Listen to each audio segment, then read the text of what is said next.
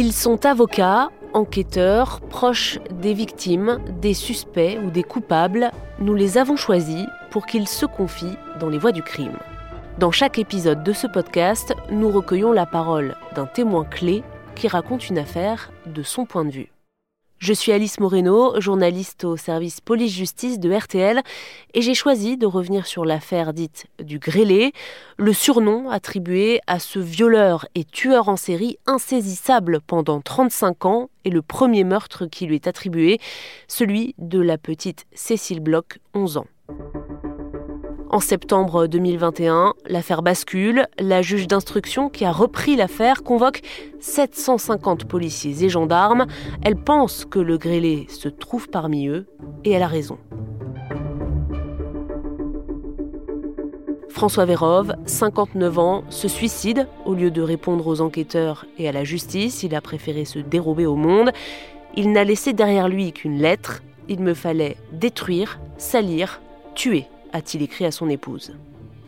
La voix du crime de ces deux épisodes consacrés au grêlé est maître Corinne Herman, avocate spécialisée dans les cold cases et les tueurs en série.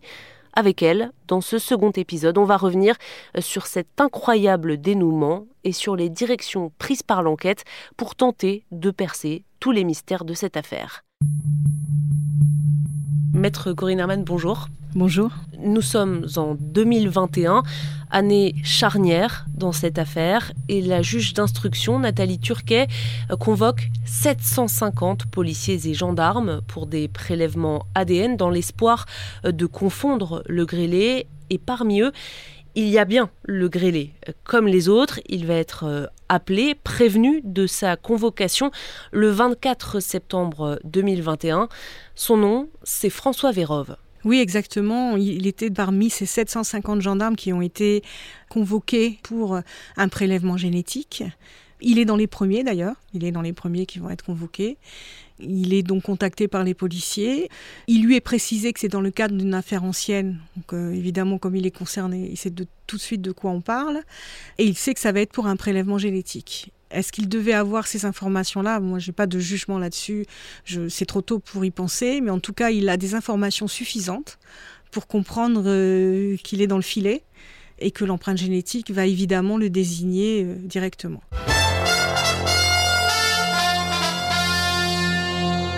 La police et la presse l'avaient surnommé le grêlé en référence à sa peau marquée par l'acné. Eh bien, ce tueur en série pourrait bien avoir été identifié. Bonsoir Guillaume Chiez. Bonsoir. Un ancien membre des forces de l'ordre qui était dans le viseur hein, déjà des, enquêteurs a laissé en tout cas une lettre d'aveu après son suicide. Oui, dans sa lettre, cet homme de 59 ans avoue plusieurs crimes du tueur en série. Il explique qu'il n'était pas bien dans sa vie mais qu'il s'était depuis repris en main. Cet ancien gendarme entre 1983 et 1988 a aussi servi dans la police nationale puis il a quitté la région parisienne pour repartir à zéro dans le sud de la France. L'enquête elle, ne s'est jamais arrêtée et grâce à différents témoignages, la juge d'instruction en charge des affaires du grêlé a fini par s'intéresser à cet homme. Récemment, elle lui a envoyé une convocation pour un prélèvement ADN. Sentant l'étau se resserrer, l'homme a vidé ses comptes en banque, quitté son village au nord de, Montpellier. Il a loué un appartement au Gros du Roi et s'est donné la mort par médicament. Un prélèvement ADN a été fait sur sa dépouille les enquêteurs attendent les résultats qui devraient parvenir dans la soirée, dans la nuit peut-être, pour les comparer à l'ADN dont il dispose avant d'affirmer avec certitude qu'il s'agit bien du grêlé. Ces analyses ADN sur euh, le corps de François Vérove vont rapidement confirmer qu'il s'agit bien du grêlé, de l'homme recherché, et il a donc décidé de se suicider. Je pense qu'il a eu un temps de réflexion, un temps de surprise, un temps de réflexion, mais je pense qu'il suivait quand même un petit peu ce qui se passait. Il va louer une maison et euh, sans rien dire à personne, va se rendre dans cet endroit et euh, il ne va plus donner de nouvelles à sa famille. En fait, euh, il a décidé de se suicider. Il laissera un courrier qui est assez, assez court à sa femme. Il laisse un mot en demandant que si euh, les secours arrivent, on ne le réanime pas. C'est très important qu'il ne tenait vraiment pas à être réanimé. Il ne voulait pas répondre de ses actes. Ce sont des situations assez classiques avec les tueurs en série. Euh, c'est de garder euh, la main. C'est en tout cas de ne pas répondre et de ne pas être soumis à la justice.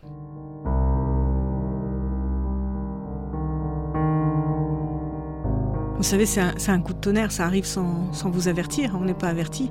L'enquête, elle est par définition secrète et elle peut aller très vite. Et là, elle va aller très vite puisqu'il y a ce suicide et il laisse une lettre qui, est facile à interpréter. Donc tout de suite, euh, les magistrats, les, enquêteurs, ils savent qui, qu'ils l'ont identifié, qui s'est donné la mort. Même pour nous, hein, professionnels, c'est un moment euh, qu'on n'oubliera pas.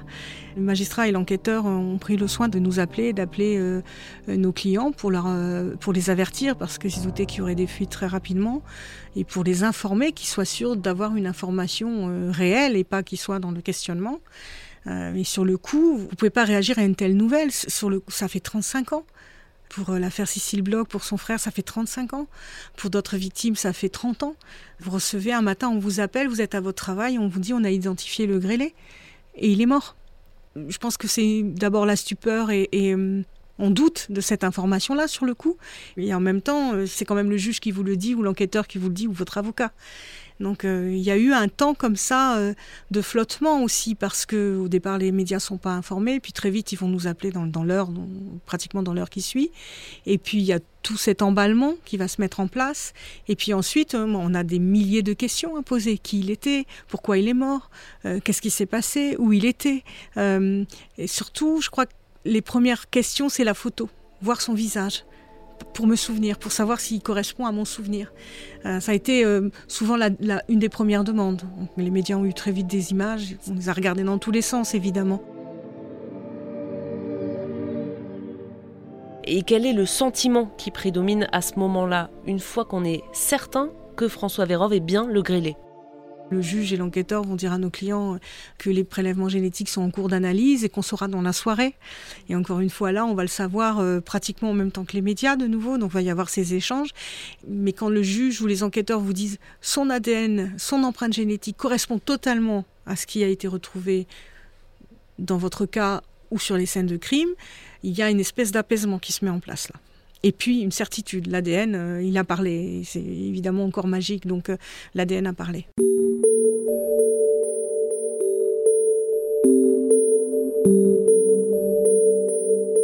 Il y a d'abord un soulagement pour euh, les victimes qu'il a laissées vivantes. Il faut imaginer vivre 30 ans sans connaître votre agresseur, sans être forcément cru, euh, sans être entendu, sans être pris en charge, c'est absolument terrifiant. Donc de savoir qu'il ne nuira plus, qu'il ne vous suivra pas, qu'il ne viendra pas vous retrouver quand vous aviez 8 ans, 9 ans, 10 ans, quand vous avez été agressé, ça c'est très important. Et ça c'est vraiment essentiel. Il ne fera plus de mal à personne, il est mort. Le fait de savoir qu'il est mort, c'est qu'il n'était pas mort avant et que l'enquête a abouti. Il y aura tout de suite une très grande reconnaissance pour euh, l'enquêteur et pour le juge. Vraiment. Une très grande reconnaissance qui, fait du bien aux victimes aussi. De savoir qu'on les a entendus et qu'on a continué à travailler malgré tout ce qui était dit à, droite et à gauche. Et puis ensuite va venir le temps du questionnement. Parce que euh, est-ce qu'on aurait pu le garder vivant? Est-ce que on aurait pu avoir des réponses de lui? Est-ce que quelle était son histoire? Et donc il y a tout ce questionnement qui n'est pas fini aujourd'hui, il ne fait que commencer. Le portrait de François Vérov va être euh, dressé dans les médias.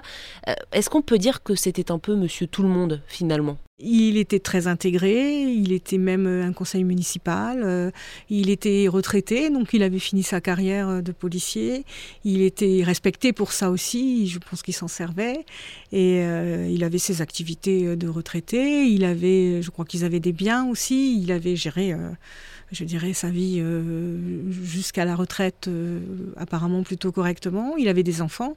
Il était grand-père. Hein. On a vu des photos on voyait qu'il était grand-père. Voilà, très intégré localement. Les voisins nous diront qu'il rendait facilement service.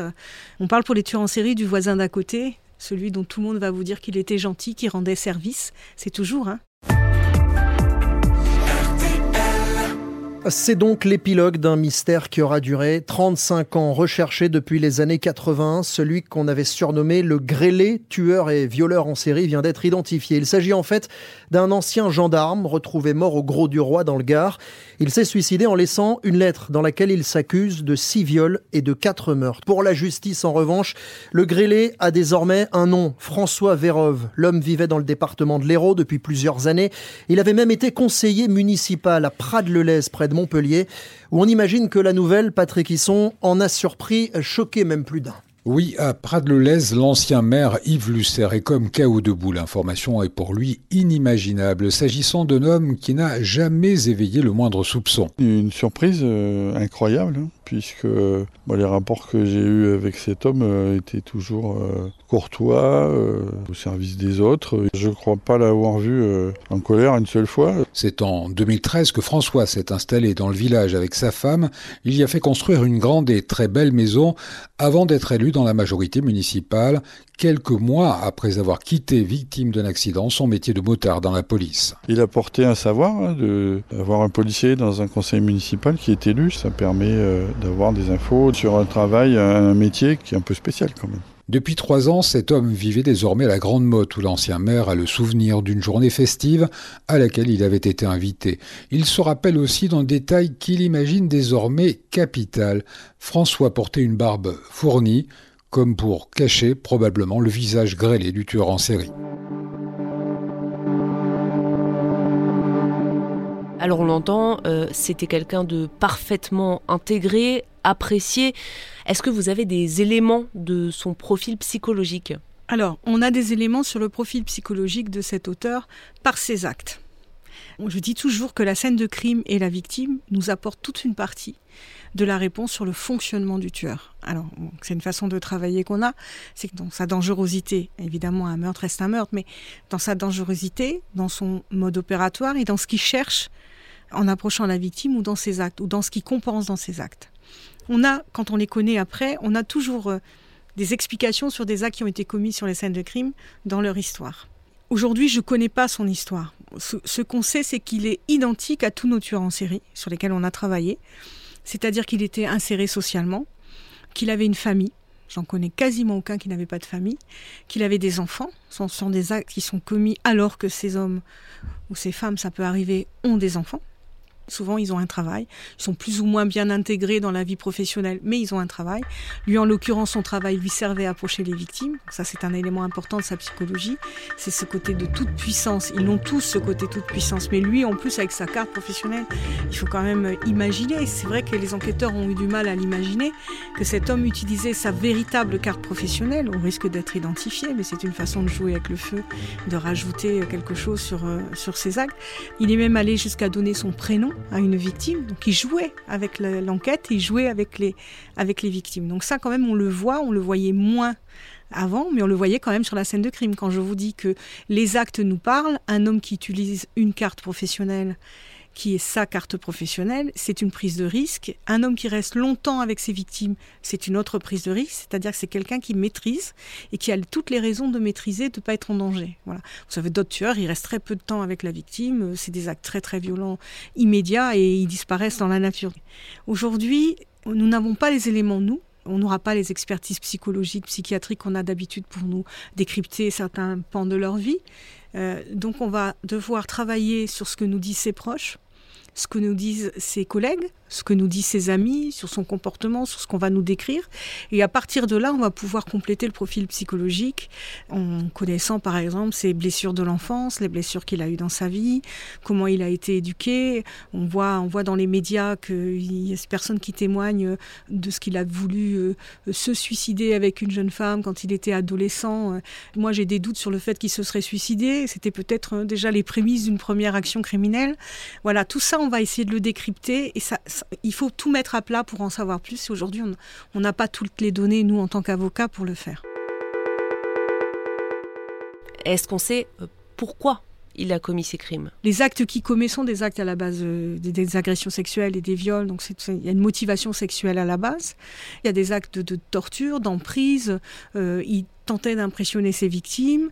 Voilà, tout ça, ça va être des éléments qu'on va pouvoir brasser, mais c'est trop tôt pour dire aujourd'hui quel type de tueur c'était, à part savoir que c'est un tueur en série et que c'est euh, un psychopathe évidemment, mais c'est trop tôt pour pouvoir dresser l'histoire de, sa criminalité à travers sa propre histoire, à travers sa propre sexualité. Euh, ce qu'on peut dire, c'est que c'est authentiquement un tueur en série par euh, le clivage qui existe, c'est-à-dire sa vie criminelle et sa vie personnelle, dans laquelle il arrive totalement à cacher ce qu'il est ses pulsions ou pas. Ça, on le saura peut-être plus tard. Mais en tout cas, l'essentiel de ses collègues, l'essentiel de ses voisins et de ses proches ne savaient pas. Et ça, c'est très intéressant. C'est vraiment la typologie classique du tueur en série français. Mais aujourd'hui, moi, je ne le connais pas assez pour dire euh, quelles sont les motivations, comment il a instrumentalisé euh, son travail, sa vie, quels étaient euh, ses démons, qu'est-ce qu'il recherchait, ce qu'il voulait ce qu'il a loupé dans sa vie. Est-ce qu'il aurait voulu être enquêteur et n'étant pas enquêteur? Voilà, tout ça, il va falloir qu'on puisse le retravailler quand on aura vraiment la connaissance de son parcours, de ce qu'il était.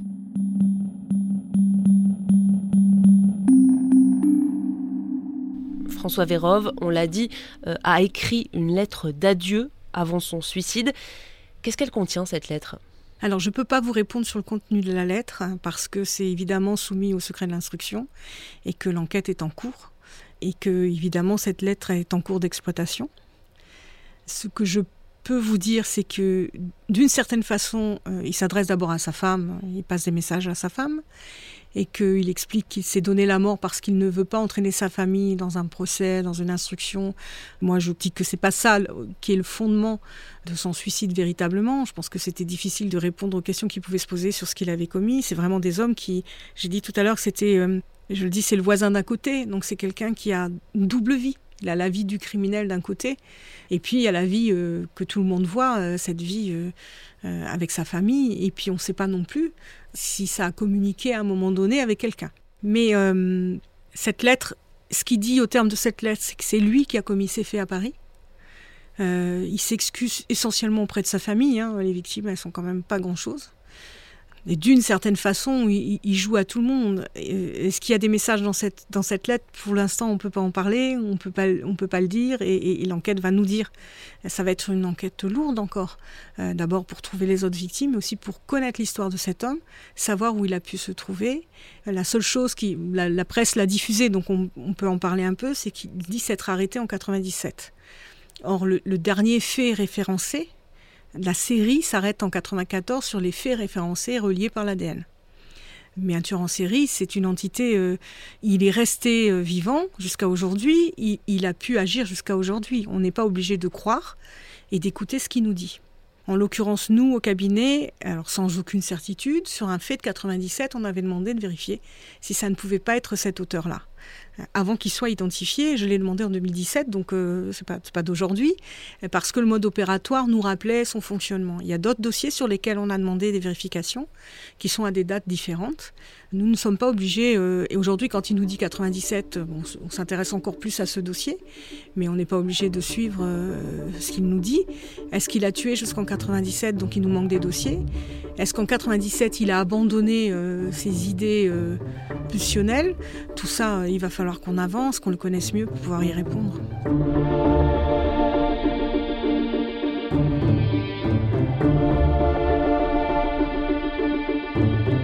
Lui dit qu'il a suivi euh, une psychothérapie qui lui aurait fait prendre conscience de ses actes et que c'est pour ça qu'il se serait arrêté en 1997. Mais si je vous écoute, j'ai quand même l'impression que vous, n'y croyez pas tellement. Est-ce qu'un tueur en série s'arrête? C'est une question complexe. Euh, si la psychothérapie peut permettre à un tueur de ce type-là d'arrêter ses actes vite, vite, vite, euh, il faut remettre euh, tout ça en œuvre euh, dans les prisons et vite, vite, vite, il faut, il, faut qu'on soumette nos grands tueurs, voire les terroristes, à ce, genre de, qu'on leur impose ce genre de, thérapie. On peut pas l'imposer. C'est lui qui le prétend. Ça a pu marcher une fois peut-être. je n'y crois absolument pas, pour être très honnête. Je n'y crois pas, mais je, demande qu'à, je ne demande qu'à y croire. Je pense que ça peut être une aide à un moment donné. Je pense qu'il a pu euh, peut-être retenir certaines pulsions. Il y a des tueurs en série qui s'arrêtent. Mais ils s'arrêtent contraints et forcés. Parce que soit leur vie les contraint à, s'arrêter, parce que c'est une prise de risque trop grande, parce qu'ils ont une femme dans leur vie qui satisfait et qui, qui permet d'abaisser les pulsions soit parce qu'ils sont en prison, soit parce qu'ils sont blessés, malades et qu'ils peuvent plus euh, aller à la chasse entre guillemets. Il y a plein de raisons pour lesquelles ils s'arrêtent. Donc oui, ça peut arriver qu'un tueur en série s'arrête. En règle générale, les psychologues nous disent, les psychiatres nous disent en audience que même sur un lit d'hôpital, même à l'article de la mort, ils sont dangereux pour le personnel soignant. On nous l'avait dit pour Émile Louis, on nous l'a dit pour Fourniret, ça s'est révélé d'ailleurs dans certains cas. Sont des hommes qui sont en permanence dans la recherche de la domination, qui sont en permanence dans, la perversion et qui ont des pulsions. Ce qu'on constate sur les tueurs très référencés, très connus dans le monde, c'est qu'ils peuvent avoir des phases d'accalmie très longues, parfois, parce qu'ils se sont mariés, parce qu'ils ont un travail qui les satisfait et qui remplit euh, cette image d'eux-mêmes, qui leur permet de, de répondre à l'image qu'ils ont d'eux-mêmes. Parfois, c'est parce qu'ils étaient en prison. Parfois, c'est parce qu'ils ont des enfants et que ça les, ça les occupe totalement. Là, on voit que, que cet homme, le grêlé, avait des enfants et tuait des enfants, avait des enfants et violait des enfants. Donc ça l'avait pas euh, empêché d'agir. Et on voit souvent que, par exemple, aux États-Unis, pour de nombreux tueurs qui ont pu s'arrêter 10 ans, 12 ans, euh, de nombreuses années, euh, c'est quand leur femme les quitte, les enfants sont grands, vont, vont à l'université, ou quand ils ont un problème euh, au niveau de leur emploi, que les pulsions reprennent totalement, réenvahissent totalement. Je pense qu'elles sont toujours là, mais qu'elles peuvent être dominées par moments. Je ne crois pas qu'un tueur en série, qui a une série comme celle du Grélé, qui a suivi les médias forcément, parce que les médias en ont parlé toujours, qui a voulu échapper aux médias, qui donc avait toujours son affaire présente et ses victimes présentes à l'esprit, est totalement arrêté. Je demande qu'à le voir. Ce serait le contre-exemple et j'en serais très ravi pour les victimes. Ça voudrait dire qu'il y a moins de victimes. Ce qui peut se passer aussi, c'est qu'ils changent de mode opératoire et que quand ils sont blessés, quand ils sont vieillissants, ils s'en prennent à des victimes différentes. Ils sont plus faciles à approcher pour. C'est juste humain. Hein. Mais avoir une date comme ça sur une psychothérapie en 97 et d'affirmer qu'il n'a rien, qu'il n'a pas commis de fait après, eh bien j'aimerais bien savoir quelle était sa vie à partir de 97 et à quoi ça répondait dans son couple, dans sa vie, pourquoi il affirme ça. Mais en tout cas, on n'est pas tenu de le croire et je peux vous dire que l'enquête va pas le croire, elle va vérifier. Donc effectivement, aujourd'hui, l'enquête continue sans euh, le principal acteur. On a quand même désormais des dates, des lieux, un parcours de vie, ses connaissances de possibles témoins. Toutes ces informations, c'est une mine d'or pour les enquêteurs de la, de la brigade criminelle de Paris à exploiter. Il y a énormément d'informations à exploiter. C'est une vraie mine d'or, effectivement, puisqu'il y a ses collègues, comme il a été euh, garde républicain, gendarme, puis policier. Ça, c'est la particularité de cette affaire, puisque certaines victimes parlaient d'une carte de gendarme, d'autres d'une carte de policier. En fait, ils avaient tous raison. Mais c'est vrai que que le parcours d'un policier est beaucoup plus normé, il y a beaucoup plus de traces que euh, le parcours de quelqu'un euh, qui, a un métier différent. On sait sur quel lieu il a pu intervenir, on connaît son parcours, on va connaître évidemment les moments où il a été euh, en arrêt maladie, en arrêt de travail pour des accidents, des choses de ce type-là. On sait où il vivait beaucoup plus facilement que d'autres tueurs. On sait dans quelle caserne ou dans quel commissariat il pouvait être affecté. On sait à quoi il a touché quand même on n'aura pas tout, mais euh, en termes d'information, je pense que ça va être extrêmement difficile à traiter parce qu'on en a plus que jamais. On a tous les collègues, donc on va voir euh, son parcours, on a euh, ce qu'il a fait depuis qu'il a pris la retraite, tout le monde est vivant. Vous voyez, on parle de dossiers de 35 ans, on nous dit toujours c'est des vieux tueurs, il n'y a plus de témoins, il n'y aura plus personne. Ben non, tout le monde est là. Sa femme est là, ses collègues sont là, ses dossiers, dossiers professionnels sont là, ses dossiers euh, euh, d'arrêt de travail euh, sont là, ses dossiers d'accident de travail sont là. Tout le monde est là, on a même des images, puisqu'on est quand même. on avait déjà des, des images à l'époque, dans les années 80. Donc voilà, on va pouvoir refaire ce parcours. C'est extrêmement dense. À mon avis, ça va être long à exploiter et ça va nous permettre de faire ce qu'on appelle le parcours de vie du criminel et d'essayer de voir s'il y a des moments où il se trouvait affecté à dans telle ville ou à telle caserne ou dans tel commissariat, il n'y a pas des crimes non résolus ou des crimes qui correspondent.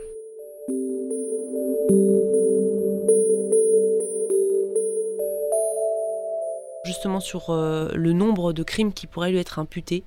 On parle parfois d'une trentaine de faits. Est-ce que ça vous semble plausible? Est-ce que ça vous semble réaliste? On peut dire 100, on peut dire 30, on peut dire 10, on, ne sait pas. Donc moi, je refuse de partir sur des, chiffres parce que je ne sais pas quels sont les dossiers dont on peut être sûr que c'est lui l'auteur, puis il y aura toujours cette zone grise.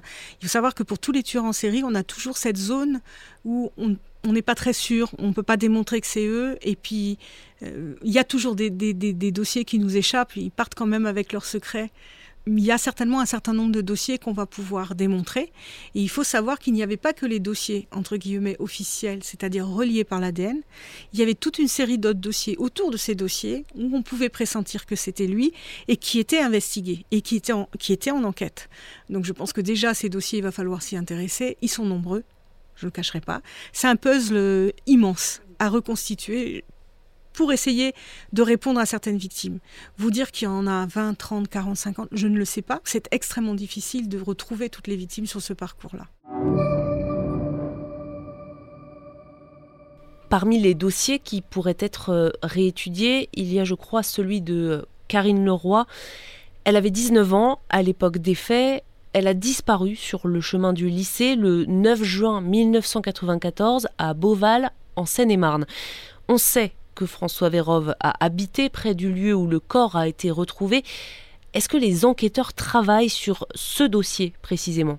Alors le dossier Karine Leroy, c'est par ce dossier qu'on rentre avec Didier Seban dans le, dossier du grêlé, puisqu'on est saisi de ce dossier et on va demander au parquet de mots de rouvrir ce dossier parce que lorsque nous, on intervient, il a fait l'objet euh, de plusieurs non-lieux et d'un dernier non-lieu.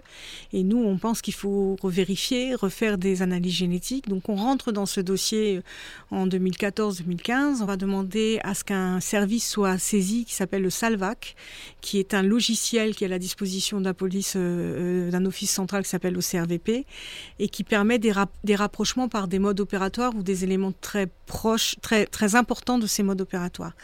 Et ce qui va, il va s'avérer que le dossier euh, de Karine Leroy présente des constantes du mode opératoire du grêlé. Et du coup, c'est comme ça qu'on va se retrouver euh, dans un dossier que je connaissais médiatiquement, je connaissais bien.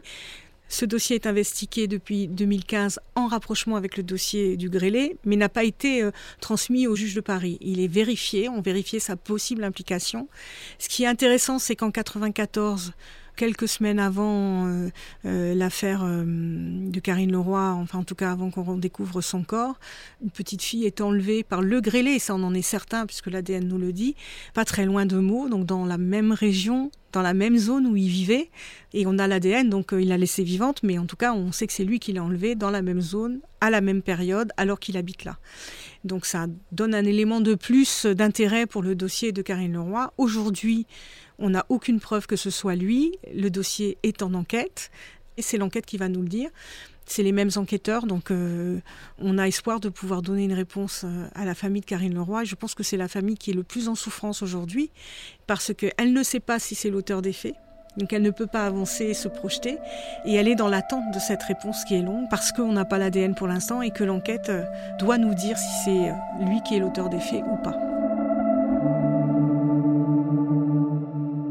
Vous représentez aussi euh, le frère de Cécile Bloch, la première victime identifiée du grêlé. Elle a été tuée à l'âge de 11 ans en 1986.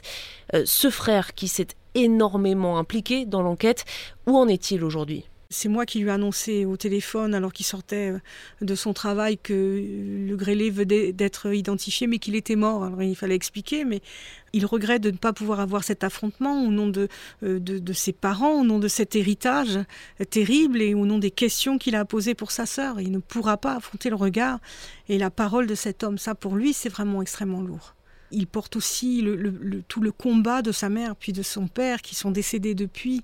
Ce qu'on sait, c'est qu'il a jamais abandonné, qu'il est toujours là, qu'il a toujours voulu savoir et que c'est juste euh, mais là, c'est une interprétation personnelle, c'est un calvaire terrible. Euh, il nous a parlé, on le voit dans le dossier, d'ailleurs quand on lit le dossier, on le voit très clairement, mais il nous a parlé de, de, de, de la façon dont ils ont été reçus par un certain magistrat extrêmement euh, mal, ce qui est inadmissible. Enfin, nous, on se bat tous les jours pour dire que les victimes, on doit les recevoir dignement. Ce n'est pas une justice digne si on ne reçoit pas les victimes dignement. Ils ont été reçus de façon indigne, on leur a parlé de façon indigne, on leur a mal parlé, c'est normal qu'ils s'en soient ouverts dans les médias à un moment donné pour être entendus, pour trouver la vérité. Elle était légitime, cette demande de savoir pourquoi une petite fille euh, est retrouvée au troisième euh, euh, sous-sol d'un immeuble alors qu'elle devait se retrouver à l'école, violée, étranglée, torturée, tuée dans des conditions les pires. C'est quand même légitime d'avoir une réponse. Et moi, je, je, suis admirative de cette force et de, et de ce combat mené sur plus de 30 ans et aujourd'hui, 30 ans après, est-ce que euh, de nouvelles possibles victimes du grêlé vous ont contacté alors oui, on, a beaucoup beaucoup de, mails au cabinet qui nous sont adressés de femmes qui ont été authentiquement victimes, d'ex-enfants qui ont été authentiquement victimes de faits criminels et qui le reconnaissent dans les images que la presse a diffusées ou se demandent si ça pouvait pas être lui se le demandait déjà avant, puisqu'on avait déjà des, personnes qui nous contactaient avant en disant je pense que j'ai été peut-être la victime de cet homme, et qui sont dans l'interrogation. C'est vraiment ces demandes, ces mails sont nombreux. On se transmet tout au juge d'instruction parce que c'est pas à nous de dire si c'est lui l'auteur ou pas. C'est pas à nous de prendre position et même d'émettre un avis si on peut en avoir un, c'est vraiment difficile parce que ce sont des témoignages et des messages euh, qui sont extrêmement euh, émouvants, extrêmement touchants. Euh, bouleversant dans certains cas. Euh, notre rôle, c'est de les transmettre. C'est pas de dire c'est lui, ça peut être lui, ça pourrait pas être lui. Moi, j'essaye de, dire des mots gentils quand j'en ai le temps et je le peux parce que je groupe les réponses parfois. Euh, mais de leur dire, ne vous inquiétez pas, on transmet tout au juge d'instruction, mais on peut pas vous répondre. Moi, je n'ai pas le parcours de cet homme professionnel. Je ne sais pas s'il était à Nanterre à telle période. Je ne sais pas s'il était s'il était dans le sud de Paris à telle période. Je ne sais pas s'il était à Évry à telle période. Je ne sais pas. Nous, on essaye de centraliser ce qu'on nous envoie. Notre devoir, c'est de l'envoyer au juge. C'est pas de répondre, de dire oui, je suis sûr qu'à tel endroit il y habitait jamais. J'en sais rien. Donc on transmet. C'est pour ça que je vous dis que le nombre de victimes, les meurtres, c'est plus facile parce qu'on va pouvoir les pister et que ce sont des affaires non résolues. Mais les agressions sexuelles, celles qui ont été euh, déclarées au commissariat du 14e, du 8e, euh, ou dans la région parisienne, euh, à mots qui n'ont pas eu de réponse, même des fois les plaintes ont été perdues. Donc on va tout centraliser sur les enquêteurs, le juge, et croyez-moi, ils vont avoir du travail à traiter tout ça, mais au moins que la justice leur réponde et que leur témoignage aille vers la juge. Mais c'est rare qu'une affaire soulève autant de questionnements, de témoignages euh, qui ne sont pas des témoignages de, de, personnes qui sont insensées, ce sont véritablement des personnes qui ont été victimes d'une agression, importante ou moins importante, et qui se demandent.